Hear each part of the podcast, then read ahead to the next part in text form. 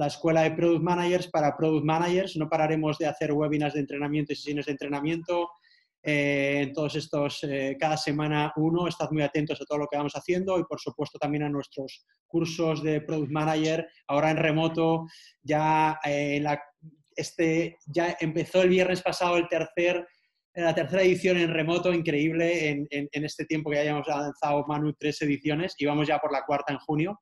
Sí, porque o sea, la primera fue hace muy poco, no es que... Hace muy, muy poco, o sea, fue en marzo, empezamos en, marzo la primera Así que vamos como, motos ahí. Hay muchísima gente interesada eh, y, nosotros más que contentos con esto. Así que, bueno, Manu, eh, te agradezco. Hoy está con nosotros Manu Arjó, tiene eh, dilatada experiencia liderando equipos de, de, Product Management, ha sido CPO en varios proyectos, ha sido fundador también de su propia startup. Digamos que has estado en muchos roles que nos parecen muy, muy interesantes precisamente para para la sesión que hoy, que hoy has preparado. Te agradezco un montón el esfuerzo.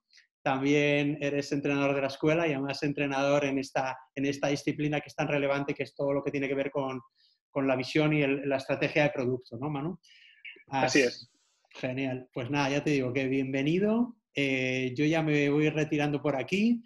Eh, te voy a dejar para esta sesión de entrenamiento. Como siempre digo, que disfrutes muchísimo te agradezco mucho que estés hoy y, para todos los que estáis aquí, esperemos que, os llevéis un cachito y que sigáis dando pasitos en vuestra carrera hacia el rol de Product Manager y si ya sois Product Managers, pues seguir avanzando en esa carrera como Product Managers, que es nuestro objetivo como de Hero Camp.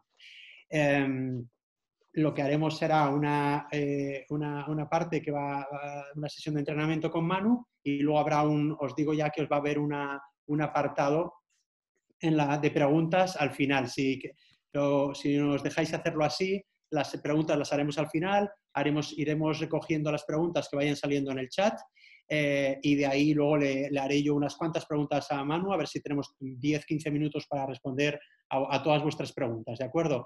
Así que Manu, ya todo tuyo, si quieres, tú, te he presentado muy brevemente, pero si quieres hacer una, una breve presentación, ya creo que ya hay mucha gente que te conoce, pero bueno, si quieres, empiezas por ahí y, luego al final nos vemos nosotros dos, ¿de acuerdo? Voy a ello. Em, bueno, básicamente soy Manu Arjo, como, como ha contado Yosu, em, soy CPO de Mondo y trainer de tanto de la sesión en remoto, o sea, de las eh, sesiones en remotos que hacemos en The Hero como las físicas en Barcelona. Y como decía ahora Yosu, pues ya vamos por la cuarta en remoto, a ver cuándo pueden volver las presenciales. ¿no? Em, Hoy lo que vamos a hacer es un poco una sesión, básicamente es un, trozo de la sesión que hacemos eh, tanto en remoto como presencial sobre estrategia de producto. Creo que lo, que más se valora de HeroCam es la parte práctica. Hoy no vamos a hacer práctica porque no tiene sentido, porque somos muchos y porque no, hay tiempo tampoco. Pero, pero eh, lo que tenéis que entender es que esto es más o menos lo que vemos de manera resumida en, en la sesión de estrategia de producto de HeroCam y luego falta toda la parte práctica, que es, realmente la parte global. Y lo dicho, em, si tenéis preguntas, las añadís al chat, Yosu las, las irá resumiendo, las irá recopilando, vaya, y al final em, pues las, las compartiremos. E, e, efectivamente, em, también creo que eh, cuando hacemos el la sesión, es mejor que las preguntas se hagan al momento, pero ahora volvemos a ser tantos que creo que en este caso sí que es mejor que se hagan, se hagan al final. ¿De acuerdo? Y nada, yo hay gente que se está conectando desde Panamá, Chile, Berlín, así que deberemos hacer más remoto worldwide, ya. Exacto, exacto, exacto. bueno, vamos a ello. Em, estrategia de producto. Hoy voy a separarlo en dos partes. Primero, em, cómo se gestiona esto a nivel empresarial y luego cómo se gestiona esto a nivel de producto. ¿De acuerdo? Así que vamos a empezar eh, por la parte empresarial. Primero, una, una captura, es una foto que he hecho yo con el móvil al libro Scaling Up, que dice, relajaros porque nada de esto es complicado, nada de llevar una startup o una scale-up en este caso, excepto la estrategia. Vale, pues hoy vamos a ver la estrategia, que es lo complicado. Y fijaros, ¿eh? primero, como os decía, vamos a ver la, parte de gestión empresarial, la parte más eh, del business, y luego lo aplicaremos al producto. Y la primera pregunta que en este caso no tenéis que responder y que en el curso sí que respondemos, ¿eh? pero que os podéis hacer a vosotros mismos es, ¿sois capaces de describir la misión, la visión y la estrategia de vuestra empresa? O sea, si yo ahora os preguntase uno por uno, que es lo que hago en clase, eh, ¿cuál es la misión, la visión y la estrategia de vuestra empresa? ¿Sois capaces de decirlo? El resultado normalmente es que muy pocos son capaces de decirlo. Muy pocos son capaces de decir, la misión de, de Girocam es X, la visión de Girocam y la, y la estrategia es tal. Es muy difícil que los, que los que estamos en la empresa sepamos exactamente cuál es la misión, visión y estrategia de nuestra empresa. Y eso no debería ser así. Básicamente, fijaros, ¿eh? esto también es una, una, encuesta que se hizo a Product Managers y lo que dice el resultado de la encuesta es no tener una estrategia de compañía es uno de los grandes problemas a los cuales se enfrentan Em, se enfrentan los product managers, porque si no tenemos esa visión de la estrategia, no somos capaces después de aplicar esa estrategia de la empresa a la estrategia del producto. Eso es lo que vamos a ver hoy. Vamos a ver misión, visión, todo a nivel empresarial, estrategia a nivel empresarial y luego cómo baja eso a producto. Cómo baja esa visión a visión de producto, cómo baja esa visión a visión, estrategia de producto y el roadmap y la ejecución, básicamente. Así que vamos a ello. Primero de todo, la misión. Em, fijaros que la misión, bueno, aquí Nelson Mandela decía que tiene un principio básico, todo lo demás es táctica. Pues eso es la misión, ese principio básico, esa, ese por qué, ¿no? Eh, Simon Sinek diría start with why, ¿no? Em, el por qué vamos a hacer algo, eso es la misión. La misión es la labor o actividad de una empresa el propósito, el porqué, esa razón de ser de la empresa. ¿no? Y aquí pongo un ejemplo para esa, ese porqué, esa, esa razón de ese, por qué existimos ¿no? como empresa. Em, he puesto un ejemplo mío que es mi visión, mi misión es irme de vacaciones a Islandia. ¿De acuerdo? Em, esa es mi razón de ser que este verano no podré hacer, pero que em, en verdad es pasado, ¿no? Como que mi misión era irme de vacaciones a Islandia, ¿de acuerdo? Esa era mi misión. Eso es lo que yo quería hacer, ese era mi porqué. Eh, estaba eh, preparando mis vacaciones ese verano. La misión de Vic, fijaros, Vic hace bolis, que van bastante bien, etc. Em, su misión podría haber sido eh, pues hacer bolígrafos para todo el mundo. O hacer cosas de plástico eh, para todo el mundo o facilitar escribir a, la mayoría de gente que no tiene acceso a una pluma Montblanc, ¿no? Bueno, ellos escogieron, fijaros que su misión es eh, hacer affordable products made to last, ¿no? Ser capaces de em, tener eh, productos que son asequibles y que duren, ¿no? Hacer productos, como pone debajo, eh, solo con lo necesario.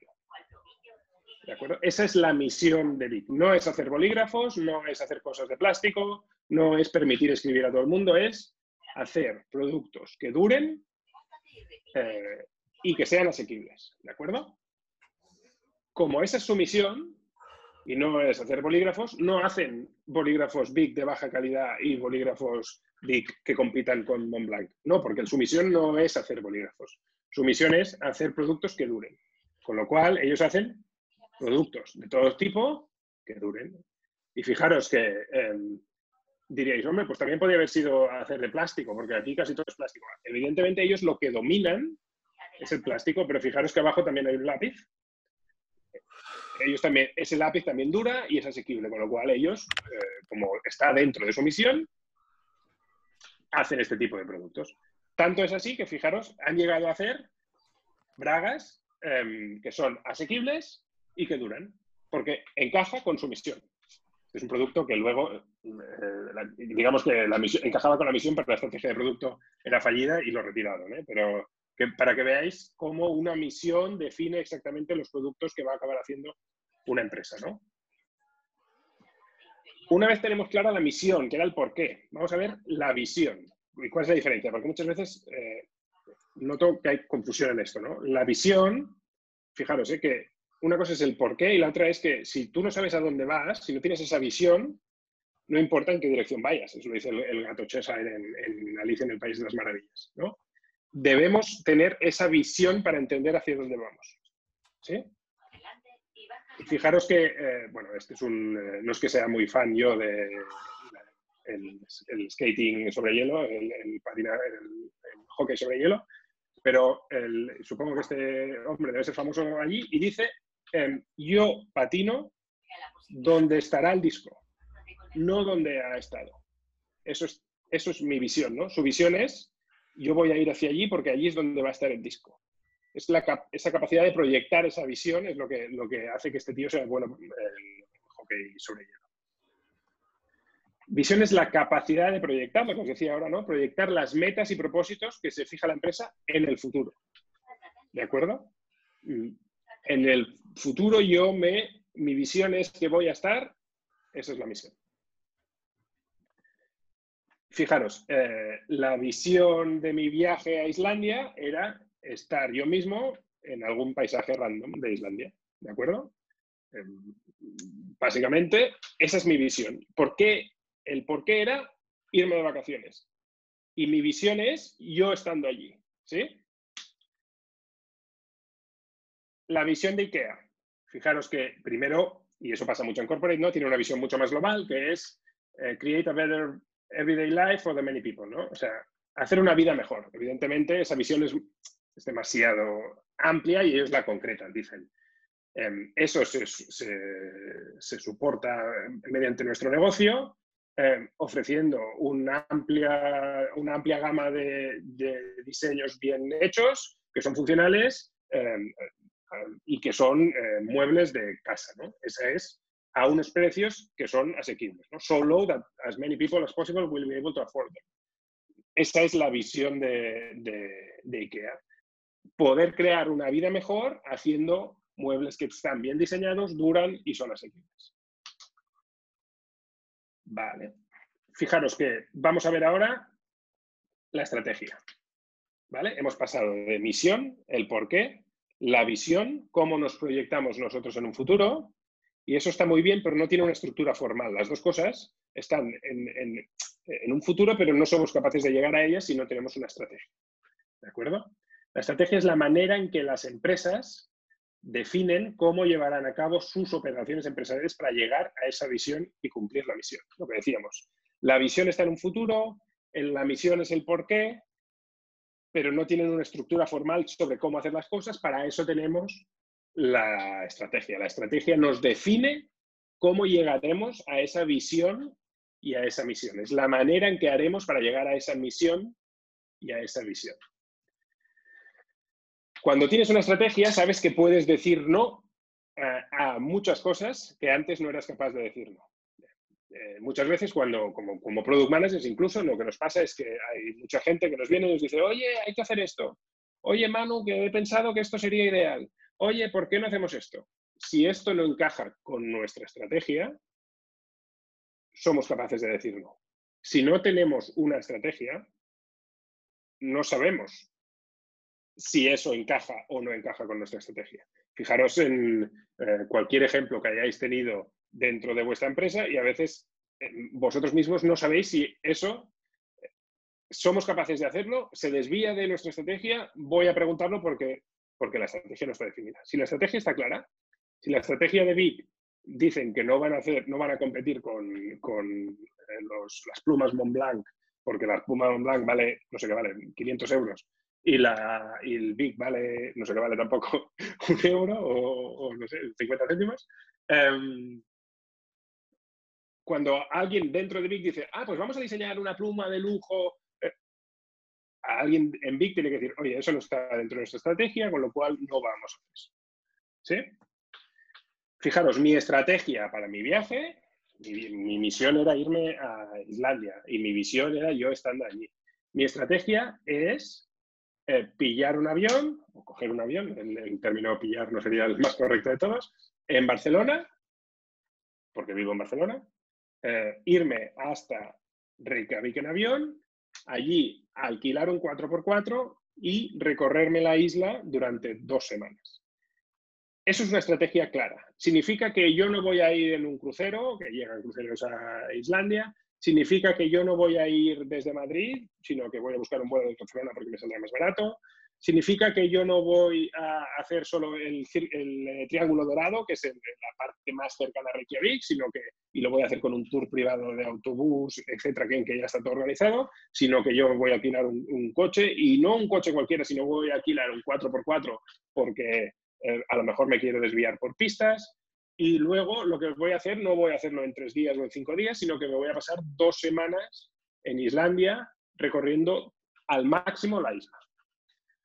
¿Sí? Eso es la estrategia de mi viaje. Podría haber sido ir en un crucero montado, ir en un autocar con 40 personas más de toda España, eh, hacer solo la zona de Reykjavik y alrededor eh, con un coche normal. No, mi estrategia es pillar un avión, Barcelona-Reykjavik, alquilar un 4x4, y recorrer toda la isla durante 14 días.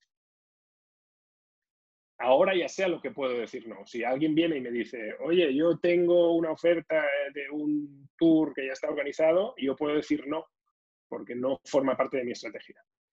Para mi misión, que era irme de vacaciones a Islandia, y mi visión, que era yo en algún paisaje de Islandia, eh, el, tour, el tour eh, de autocar también me servía.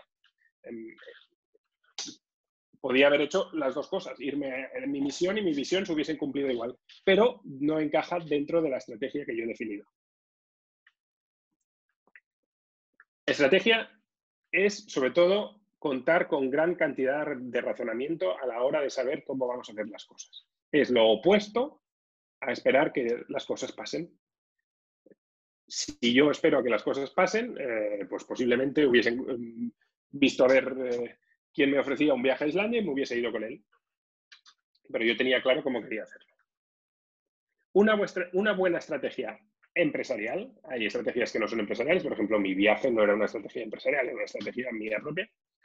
Una buena estrategia empresarial supera dos pruebas, porque puede ser una buena estrategia, pero si no supera estas dos pruebas, no será una buena estrategia empresarial. La primera es debe importar a un número suficientemente grande de clientes. Si no importa a nadie o a un, número suficientemente grande de clientes, em, la estrategia puede ser ideal para lo que queramos hacer, pero no, la empresa no va a resistir. Y la segunda es que permite a la compañía diferenciarse de la competencia. Otra vez, si mi estrategia em, importa un número suficiente grande de clientes, pero no me diferencio de la competencia, posiblemente será una buena estrategia, pero no una buena estrategia empresarial para que esa empresa eh, acabe triunfando o acabe funcionando. Esta era la parte de gestión empresarial. ¿De acuerdo? Vamos a ver ahora la parte de gestión de producto. Ya entendemos qué es una misión, eh, cuál es la visión y cuál es la estrategia para llegar a esa misión y visión y ahora hay que entender em, cómo nosotros desde el equipo de producto gestionamos esta, gestionamos esta misión, visión y estrategia y la, cogemos, la recogemos ¿no? de lo que llega desde business y decimos, ah, vale, esto hay que aplicarlo dentro del producto. Lo que os decía ahora mismo, ¿no? ¿Cómo, aplica, cómo aplica dentro del producto? Ya han hecho la parte del leadership visionary y ahora nos toca a nosotros hacer la parte de eh, aplicarlo en, nuestros productos.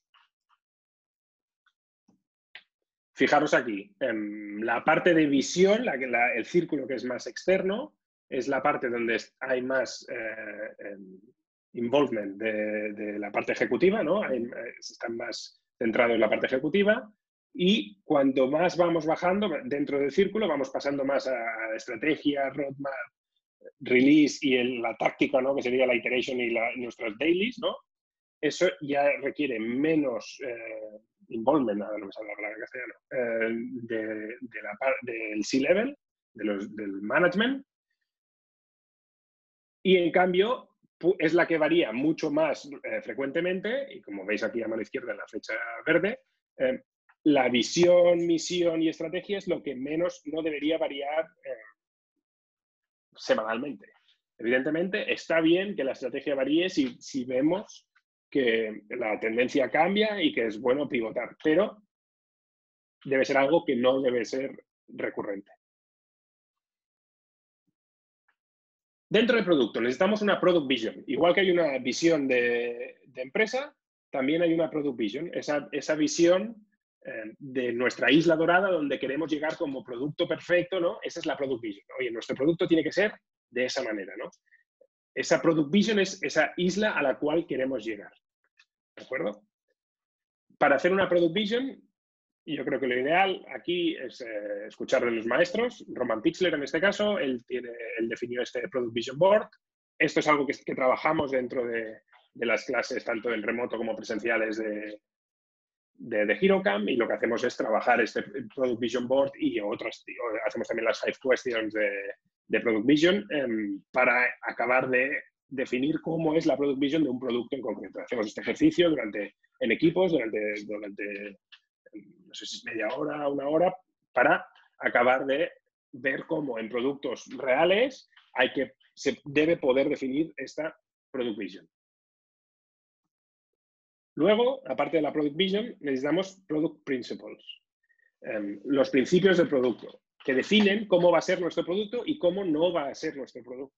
Por ejemplo, los Product Principles, aquí he puesto un ejemplo para que quedase claro lo que son todos, que todos los eh, productos tienen, tienen product principles, pero básicamente lo que quiero que penséis es en, empresas en las cuales, por ejemplo, si yo pienso en coches ¿no? y pienso en Volvo, seguramente sus product principles son seguridad. ¿no? Mm, no podemos hacer un coche que no sea seguro. ¿no? Y si pienso en Alfa Romeo, pensaré en diseño. No podemos hacer un coche, un Alfa Romeo, que, el, producto ¿no? no esté bien diseñado, porque eso no encaja con los product principles que tienen eh, la gente de producto dentro de, de, Alfa Romeo. Y así en cualquier producto de software. ¿eh? Si yo voy a Instagram, seguramente pues lo que querrán es que sea un producto, tendrán sus propios principios, que dirán que, oye, no podemos eh, añadir 28.000 colores, sino que los colores que hay son estos, eh, etcétera, etcétera, etcétera. ¿sí? Con lo cual, tener unos principios de producto que no se pueden em, alterar está muy bien para poder definir esa estrategia de producto. Fijaros, si yo digo, no, no, lo que es básico para mi producto es que sea rápido, que la respuesta sea rápida. Menos funcionalidades, pero eh, velocidad rápida de ejecución a la hora que el, usuario lo esté usando. Eso ya es definir los, los, product principles. Luego necesitamos una product strategy para, para, llegar a esa isla que habíamos definido. ¿eh? Eh, fijaros que aquí, aquí la analogía todo el rato es con, queríamos llegar a la isla, ¿no? Entonces he definido los product principles de barcos, para poder llegar a la isla y ahora tenemos una Product Strategy que va en, función de la brújula. ¿no? La Product Strategy es exactamente lo mismo que hemos visto con la, con la, con la, con la strategy de, de business. ¿no? Tenemos a nivel empresarial una misión y visión que no son tangibles y hay que definir una estrategia tangible para llegar a esa misión y visión. Y en el caso de producto, tenemos una visión de producto y unos principios de producto y debemos definir una estrategia de producto para llegar a esa visión de producto. ¿Por qué se necesita? Pues para no perder tiempo, porque em, cuando no hay estrategia de producto lo que sucede es que seguramente vas dando vueltas eh, sin poder encontrar esa isla a la que quieres, la que quieres llegar. Para no malgastar recursos, y aquí hablaría de recursos eh, pues, monetarios, pero también de recursos humanos, por ejemplo, eh, el, malbaratamiento es algo que si no estás centrado en una product strategy suele suceder, aunque no nos demos cuenta.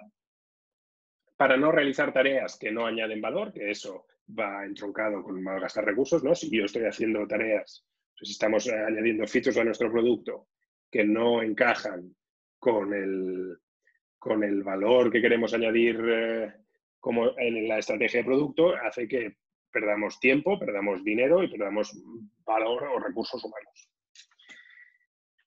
¿Y por qué necesitamos una Product Strategy? Pues porque la misión y visión no tienen una estructura formal. Eh, lo que decía antes, como la misión y la visión son objetivos del por qué estamos aquí y dónde queremos llegar, em, esa, eh, al no tener esa estructura formal, al no tener algo claro definido sobre lo que hay que hacer, está bien que tengamos eh, una estrategia definida de producto para entender a dónde queremos llegar y cómo queremos llegar sobre todo eh, a esa misión y, visión.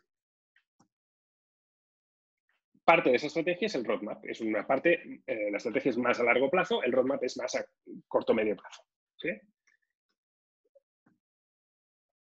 Y para llegar a esa isla, pues necesitamos ese, ese product roadmap, ¿no? Básicamente. El roadmap es la planificación de objetivos a corto y medio plazo, incluyendo o no, depende. Aquí hay mucha teoría, yo no eh, he definido que poner aquí incluyendo, pero hay mucha teoría de gente que usa, y me parece perfecto, de, usa roadmaps sin plazos em, para llegar a conseguir unos objetivos. ¿no? Con lo cual aquí es esa estrategia más planificada aún a corto y medio plazo para llegar a esos objetivos que entroncarán con la misión y la visión. Fijaros, el roadmap dentro de mi viaje, eh, una vez ya tenía clara la estrategia, pues el roadmap era básicamente definir eh, dónde iba a parar cada día, qué visitas haría, qué carretera cogería y cuál no, si, era, si es más interesante ver una cosa o ver la otra, qué me salto, qué no me salto. Ese es el roadmap, básicamente la traducción literal de roadmap en, del inglés al castellano, pues es eso, ¿no? El mapa de carreteras. Ese es el roadmap que usé yo en, en mi viaje. Un ejemplo real de roadmap, en este caso un roadmap em, a muy alto nivel, es el que hizo Tesla en Movelón eh, en el 2006, cuando en su blog publicó esto que hay aquí escrito, tal cual, que es, oye, construir construiré un coche de carreras, ese dinero, eh, el dinero que gane con eso, lo usaré para construir un coche o, un coche que sea más affordable, más asequible. Eso es discutible más asequible. Es más asequible que el anterior, pero no significa que sea asequible. Em, con ese dinero que sacaré del, siguiente coche affordable, haré un coche mucho más asequible y todo lo, eso lo haré eh, proveniendo, eh, sin haciendo cero emisiones, o sea, coches eléctricos, y no se lo diré a nadie. Bueno, pues eso es lo que hizo, básicamente. Eh, este es el, esto fue escrito en 2006 y el roadmap de Tesla ¿no? fue eso, la primera generación, el Roadster de Tesla, la segunda generación, un poco más asequible, pero valía 100.000 euros, con lo cual no, tampoco no es que sea muy barato, el Model S, y la tercera generación, que es realmente más asequible en Estados Unidos, que está por 36.000 dólares, aquí en Europa a partir de 50.000 euros. Pero bueno, básicamente cumplió ese roadmap eh, que había definido en 2006. Evidentemente, entre medio lanzó también pues, un, 4x4, etcétera, más cosas, ¿eh? pero claramente esto es definir un roadmap o definir una estrategia también, porque es más a largo plazo, y ejecutarla y cumplirla. Una vez tenemos esa estrategia, la tenemos clara y tenemos esa visión y la tenemos clara, hay que transmitirla. Porque si la tenemos nosotros solo, no sirve para nada. Si yo planifico una estrategia perfecta y una visión y misión perfecta donde quiero ir, pero no la comunico al equipo, no sirve absolutamente de nada. Y eso también pasa dentro del producto.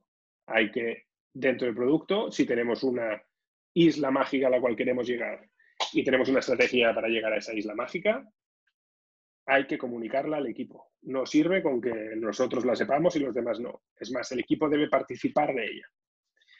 Y lo primero que hay que tener en cuenta es que hay que explicarlo de manera, esa misión y eh, visión y estrategia hay que explicarla de manera sencilla. Si no, si no somos capaces de explicarlo de manera sencilla, hay que rehacerla.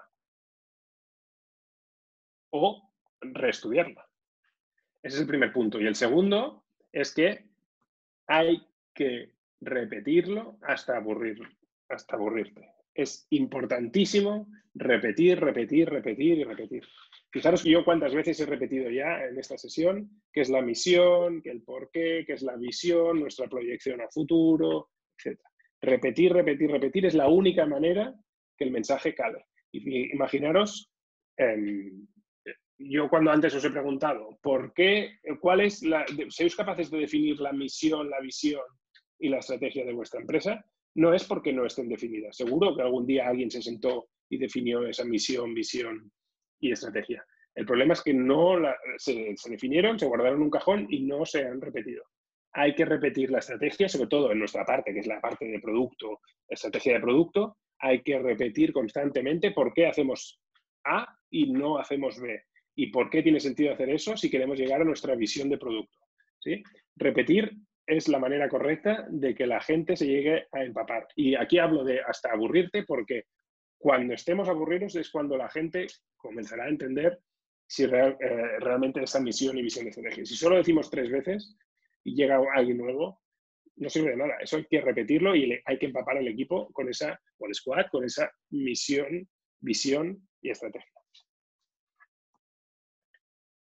Una vez tenemos estrategia definida de producto, hay que ejecutarla, porque si no, como dice Thomas Edison, la visión sin ejecución es alucinación.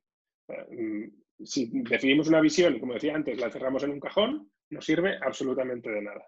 Hay que ejecutarla y hay que ejecutarla, si es posible, bien.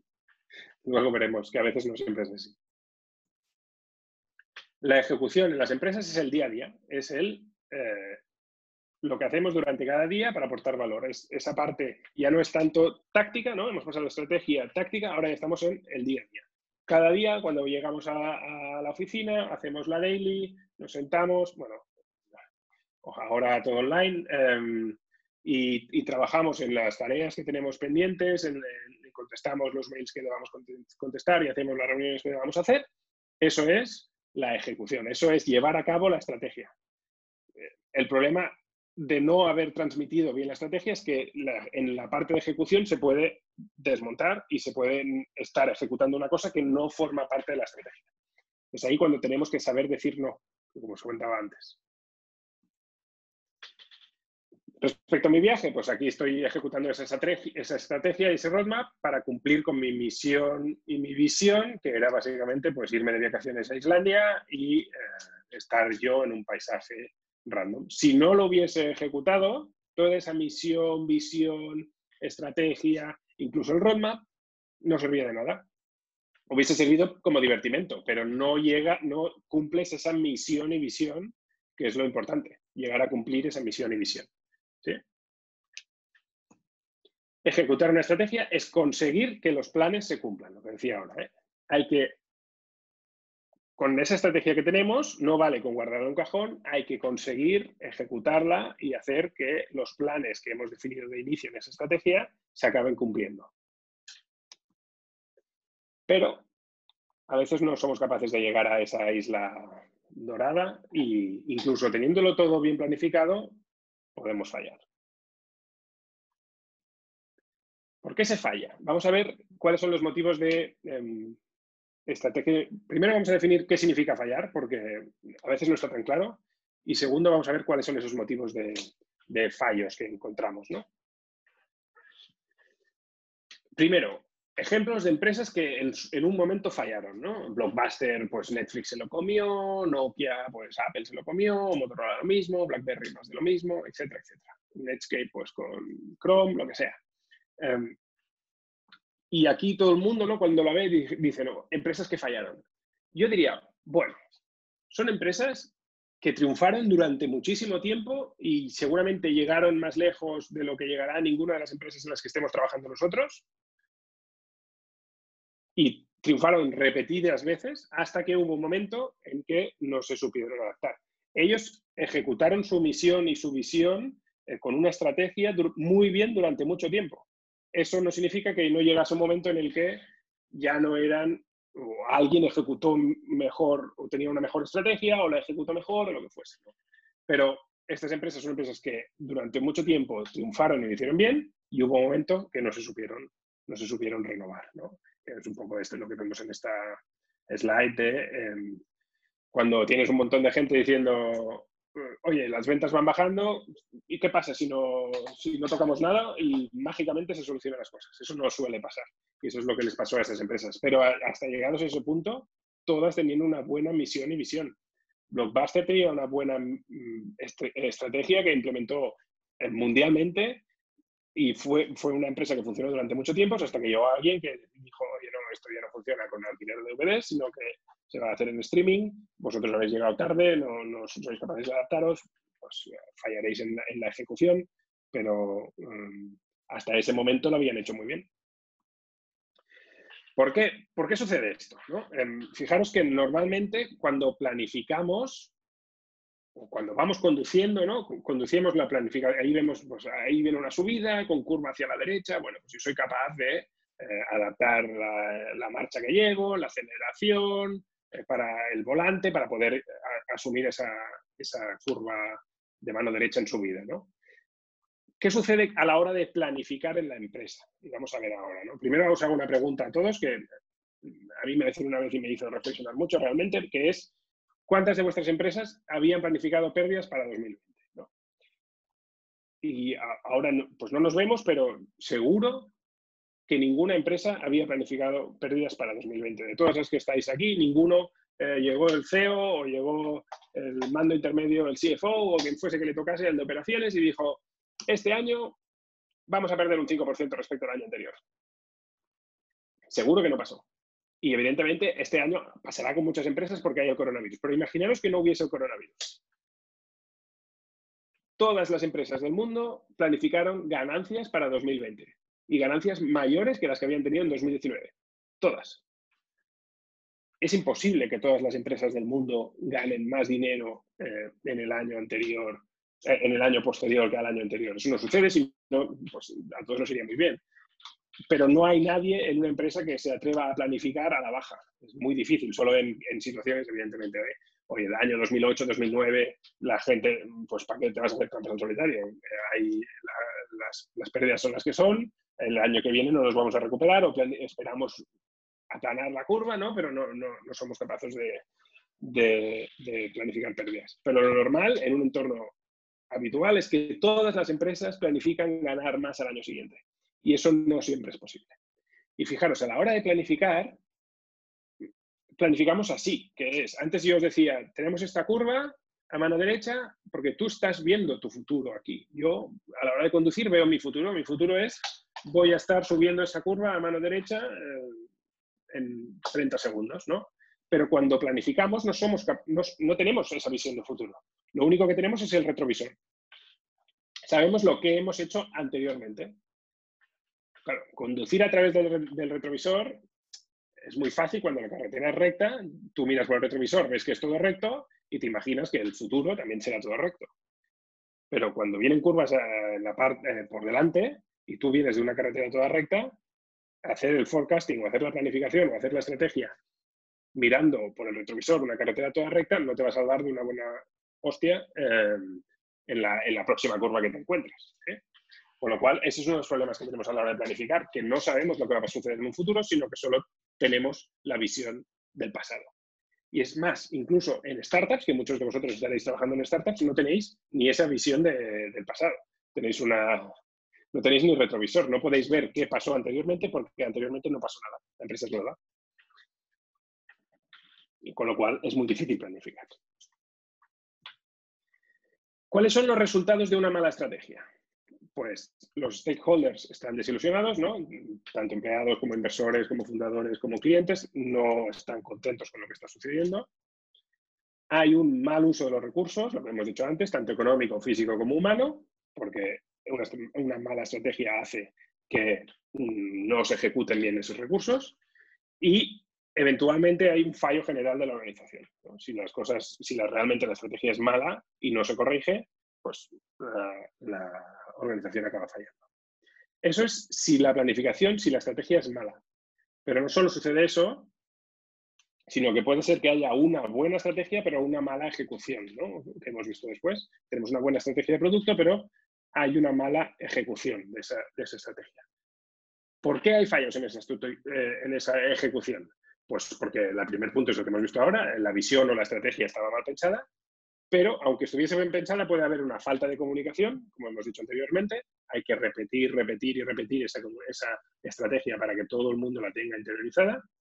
Hay una falta de participación de los stakeholders, ¿no? Si la nueva está bien comunicada, pues esa, eh, la gente no va a participar de esa estrategia porque no la conocen.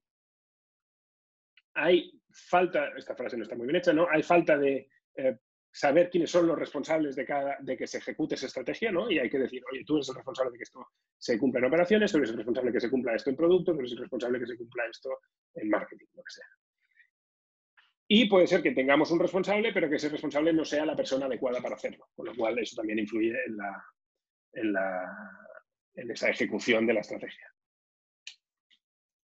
Por último, ya estoy acabando, voy a poner un ejemplo de buena estrategia de producto. ¿De acuerdo? Y es un producto que todo el mundo conoce, porque si hablo de un software en concreto nos vamos a perder. Es un producto físico, que es, bueno, pues los coches marca alemana Porsche. ¿Sí? Ejemplo claro, en el año 95 Porsche vendía o vendió 20.000, pues 19.262 coches en todo el mundo.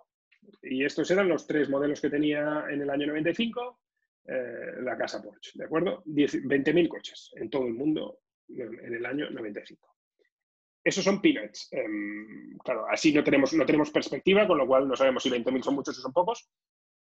Porsche estaba a punto de cerrar. Em, no había manera de que los únicos que compraban Porsche eran los narcotraficantes de Miami. Nadie más compraba Porsche. Con lo cual, eh, tenían muchos problemas. Y aquí, para poner comparación de números, y evidentemente no se pueden comparar porque la gama de coches es mucho más amplia, pero he puesto dos, coches, dos marcas con coches que competían con Porsche. Uno es Mercedes-Benz, que vendió el mismo año 250.000 vehículos en todo el mundo, lo que son 10 veces más, más de 10 veces más. Y ese año 95 sacó el STK compresor, whatever, este que tenéis ahí. ¿Sí?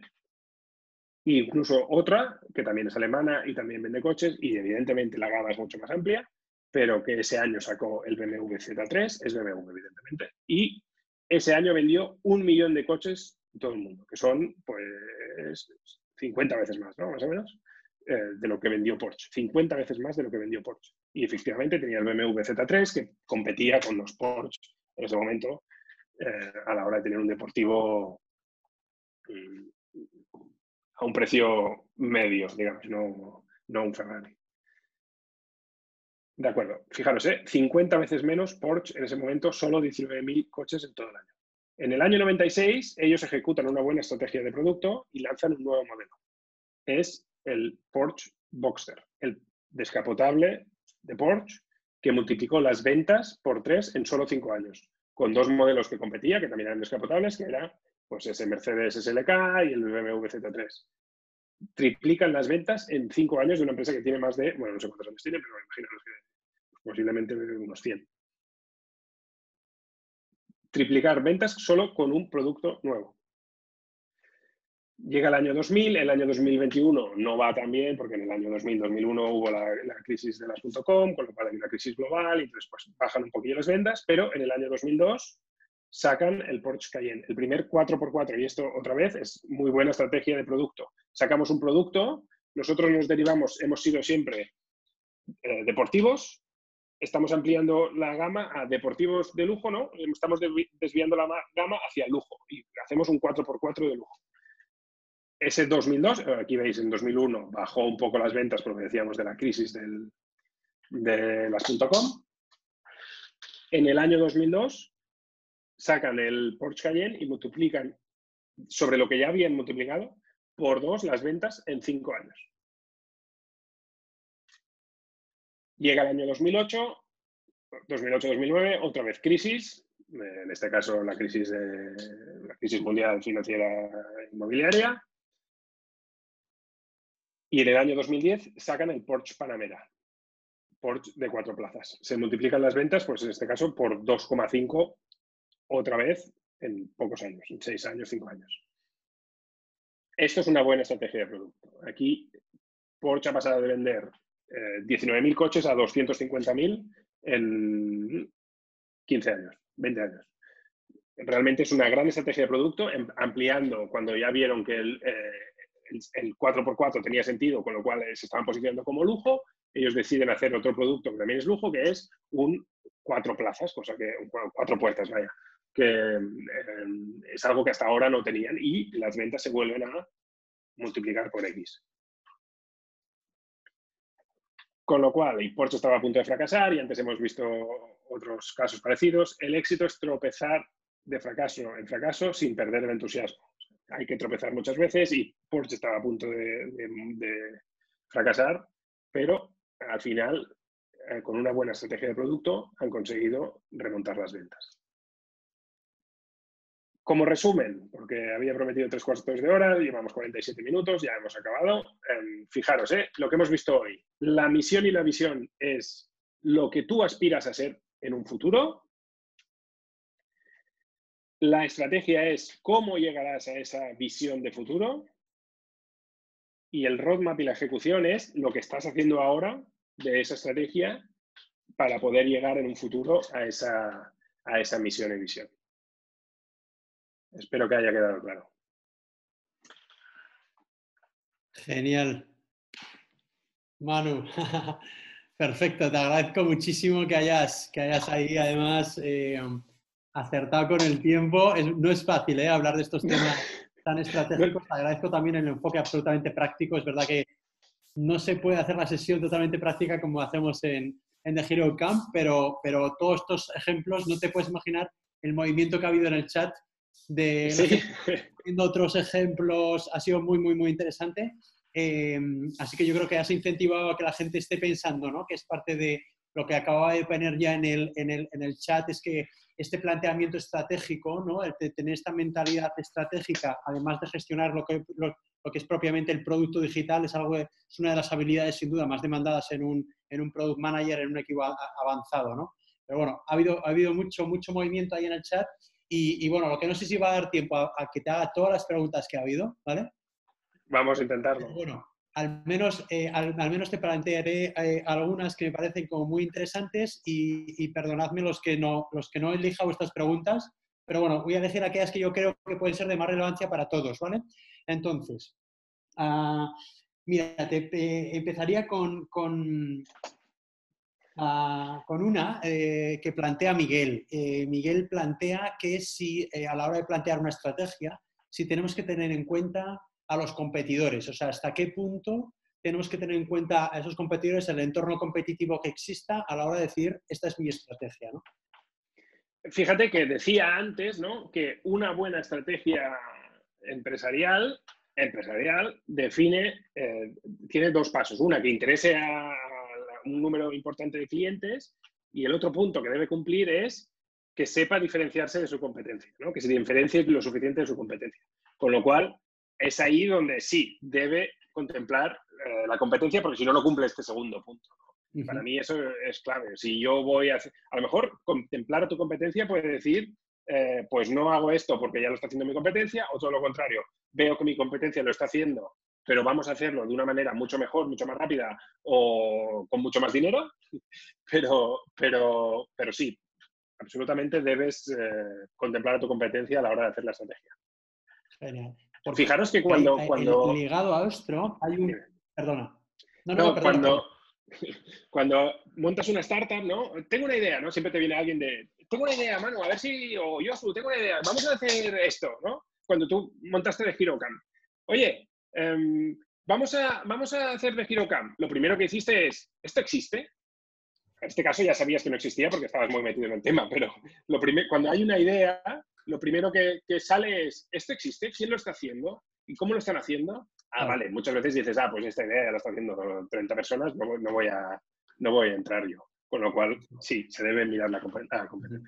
Justo. incluso puede ser que no haya nadie que haya hecho cosas parecidas, que parte de tu producto ataque uno de los lados que todavía quizás esté como más, es una necesidad más insatisfecha en el mercado, hay como varias variantes, ¿no?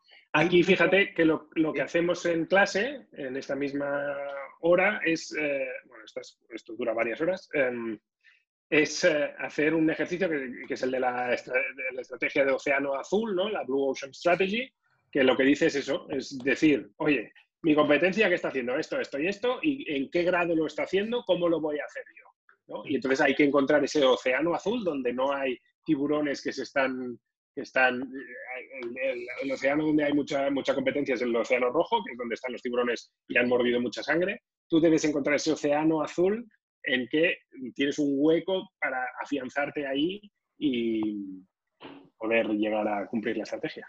Justo. Y, ligado a esta, hay un comentario, Roberto, yo creo que está muy interesado en temas de innovación, creatividad y demás, y él plantea es hasta qué punto una estrategia tiene que ser siempre eh, eh, creativa o, innovadora, o, los aspectos de creatividad tienen que estar siempre ahí, o depende.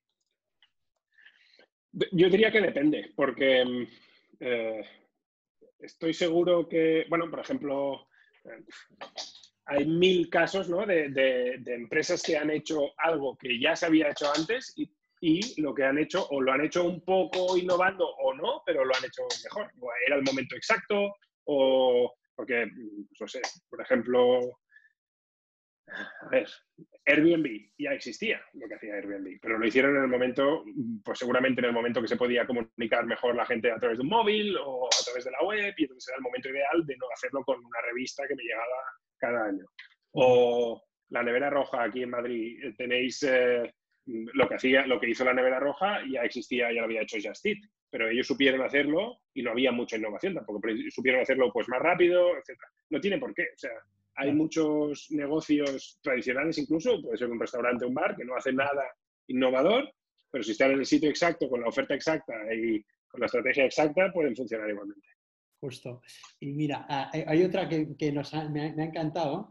Me ha encantado porque creo que era Elena, eh, creo que Elena, que ha estado muy activa en el chat, y, ella eh, pone algo así como eh, una estrategia se puede validar. ¿no? Sabemos que el Product Manager es un, está siempre con esta mente absolutamente experimental, es parte de lo que el día a día del Product Manager, pero hay una estrategia, mano, la podemos validar. Entiendo que ella dice antes de definirla o, antes de implantarla, ¿no? Es decir, oye, antes de equivocarme, ¿la, valido de alguna forma? ¿La puedo validar la propia estrategia? Em, es, es, más complicado. Te diría que lo, que validamos nosotros en clase, por ejemplo, es la visión de producto. Y aquí sí que hacemos un ejercicio que son las cinco preguntas, ¿no? Eh, que son cinco preguntas que hay que responder para ver si la visión es la correcta. Y entroca un poco con la estrategia, pero la estrategia eh, hay, que, hay una parte en que debes ponerla en práctica hasta ver, eh, o sea, la manera de validarla es ponerla en práctica. Claro, claro. Ah, vas haciendo, ¿no? Vas, vas, vas, vas metiéndote, vas metiéndote más muy desde la mentalidad de mínimo producto viable. De Efectivamente, muy lean. Y vas viendo, ¿no? Vas viendo si te puedes Es que la estrategia puede variar. Entonces tú, tú haces algo, pues eh, un MVP o algo que sea muy lean a nivel startup, ¿no? Y entonces ves cómo funciona. Si eso no, no está encajando, pues la varías, no hay ningún problema. Qué bueno. Ahora, validarla toda antes de lanzarla al mercado es muy complicado. Genial. Hay otra, mira, es que Elena es que, es que ha puesto unas preguntas ahí muy interesantes. Es, ella plantea, por ejemplo, en un marketplace, ¿no? Es que es un mercado de dos lados, típico eh, mercado de dos lados. Eh, Elena plantea, planteamos una estrategia para cada lado, es la misma, y luego dice también, em, y si no están alineadas, ¿no? O sea, el planteamiento que hagamos a un lado, ¿no? Como compradores o vendedores o, bueno, cualquiera de los dos lados. Eh, esto es otro debate que se ha generado ahí en el chat. Em, es una gran pregunta. Eh, el marketplace siempre genera este tipo de dudas, ¿no? Porque hay, tú debes de tener, para los que no estéis eh, tan familiarizados, debes de tener oferta, ¿no? Y debes de tener demanda siempre, bueno, mi startup era marketplace, ¿no? También de comida a domicilio, con lo que yo requería de tener restaurantes y clientes. Si no tienes eh, clientes, los restaurantes se enfadan porque ¿para qué voy a estar en tu plataforma si no hay nadie que, me pida, ¿no? Si que, pida comida a domicilio. Si hay muchos clientes pero no hay restaurantes, los clientes se enfadan porque, mm, pues básicamente, no, no hay oferta donde escoger. Siempre se dice a nivel de... O sea, la pregunta era si deben ser estrategias diferentes, sí, completamente. Y siempre se dice a nivel de marketplace que lo que es importante tener de inicio es la oferta. O sea, que tú debes tener, pues en el caso de comida a domicilio, suficientes restaurantes como para que cuando llegue la demanda se pueda cumplir esa demanda, no al revés. Eh, con lo cual, la estrategia tiene que ser distinta. Posiblemente lo primero que haré antes de lanzar es eh, y bueno, en el caso que hicimos nosotros, ¿no? A financiarnos en un pequeño monopolio, en un mercado que, que, no había nadie, ¿no? Barcelona en este caso, pues vamos allí, allí nos eh, son, eh, hay suficiente oferta cuando, y entonces lanzamos Barcelona. Una vez cogemos un comercial o una account manager, como quieras llamarle, y va a Madrid, se patea toda la ciudad y cuando tenemos suficientes restaurantes, lanzamos Madrid. Y esa es la manera de, eso es una estrategia de restaurante es diferente a la estrategia de, de demanda.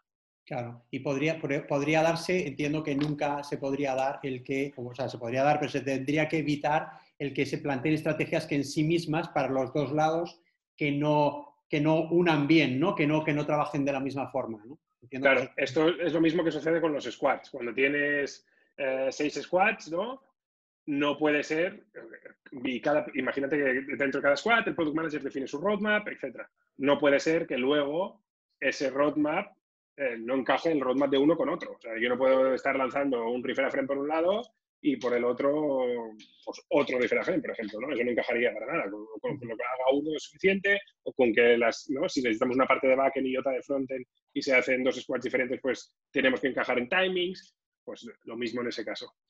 Justo, justo. Y un poco hilando con este tema, Manu, y como hay muchas personas que son aquí aspirantes a Product Manager, ya lo son o trabajan en equipos de producto, eh, aquí una pregunta que te hago yo es, ¿cuál es el rol que realmente piensa en, la estrategia de producto? O sea, ¿es ese Product Manager? ¿Es un, ¿Sería un CPO? ¿Es el CEO? ¿Hasta qué punto entra el Product Manager o varía muchísimo en función del equipo?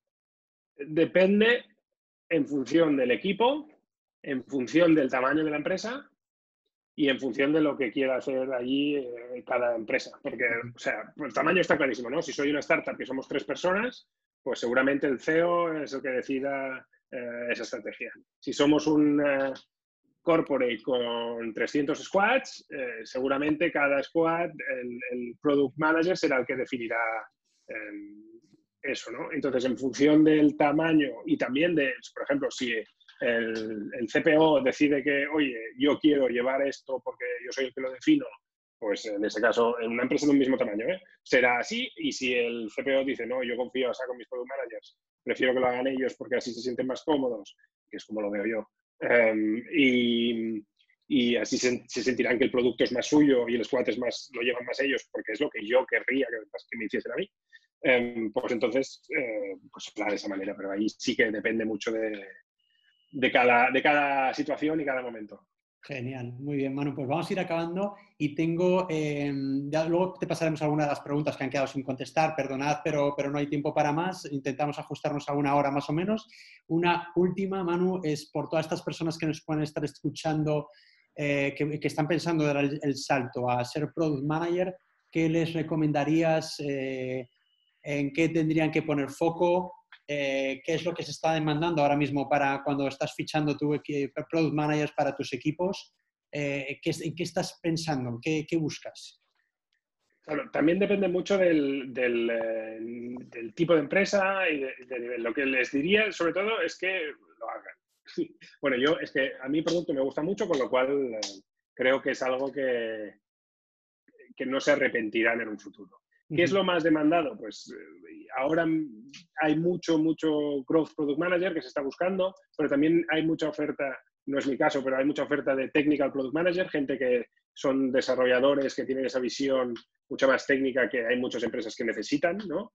Em, y pues evidentemente también habrá todo el caso contrario, ¿eh? que es gente que eh, tiene esa visión de business y buscan un product manager más eh, orientado a business para que sea capaz de traquear unos KPIs y llevarlos a, doble o al triple o lo que sea. Con lo cual, em, yo lo que diría es que da igual, porque muchas, muchas preguntas a veces son, es que mi background es developer, ¿puedo llegar a ser product manager? soy diseñador, ¿puedo llegar a ser product manager? Soy, eh, vengo de, hecho AD, ¿puedo llegar a ser product manager? Sí, por supuesto, hay... Em, hay demanda de todos los tipos de product managers y está bien que haya demanda de todos los tipos de product managers. Y es que cada empresa necesita una cosa en concreto. Justo, es verdad que es un poco lo que estamos viendo nosotros, ¿no? Que la verdad es que es mucho de actitud, ¿no? Es, sin duda es un, es un, rol muy exigente, pero va mucho de actitud y de querer. Y estamos viendo carreras profesionales desde muchos distintos entornos que entrenados bien en las habilidades clave que lo, que lo consiguen, ¿no? Es que yo he visto product managers que vienen, pues eso, de ADE o, de, o son desarrolladores y, y es que rinden, pero no tienen nada que ver una cosa con la otra. Justo, justo. Pero siempre una de las cosas que pedimos es este componente estratégico. Te agradecemos, Manu, eh, el tiempo, eh, la pasión con la que lo transmites. Se ve que, es absolutamente pasión. y, también que le hayas dado este toque práctico. Ya te digo que se ha generado mucha actividad en, el, en el, chat. Pues muchísimas gracias a ti y muchísimas gracias a todos por, por estar ahí con, con nosotros una vez más.